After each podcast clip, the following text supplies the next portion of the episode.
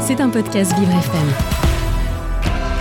L'œil de Flo dans le monde de Léo, Florian Prota avec Léo Tassel. Puisque je vous rappelle qu'on joue aux incollables ce matin dans le monde.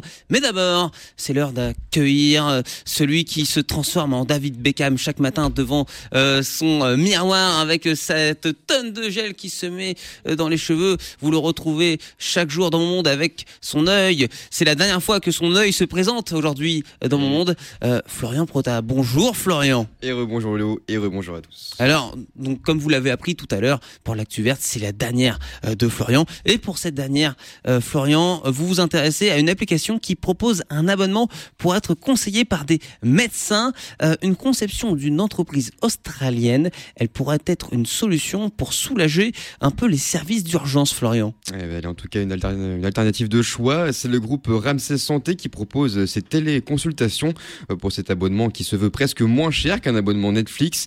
Des télécommunications disponibles 24 heures sur 24 et 7 jours sur 7 en échange d'un abonnement facturé un peu moins de 12 euros par mois.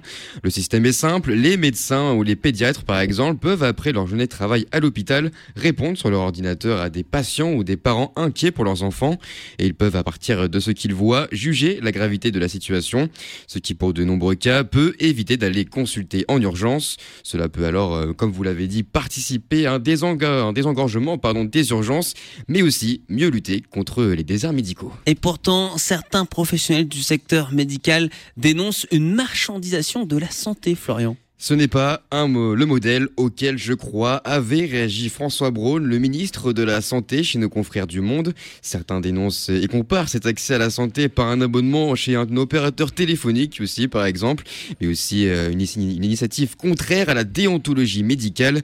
Tant d'inquiétude pour cette application créée il y a maintenant deux ans et utilisée euh, par plus de 300 000 personnes. un abonnement donc critiqué, euh, mais qui peut aussi répondre aux attentes des Français. Et oui, certains en ont marre de ne pas pouvoir trouver euh, des rendez-vous avec un spécialiste rapidement, dû à un système de santé euh, français qui connaît des limites. On en rappelle euh, surtout, on en appelle pardon surtout à l'État pour régler cette situation qui perdure.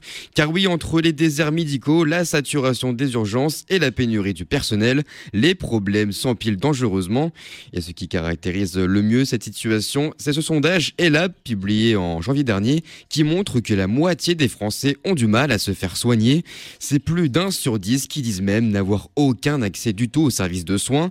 Donc bien que le système proposé par ce groupe peut poser question, il a en tout cas le mérite d'apporter des solutions.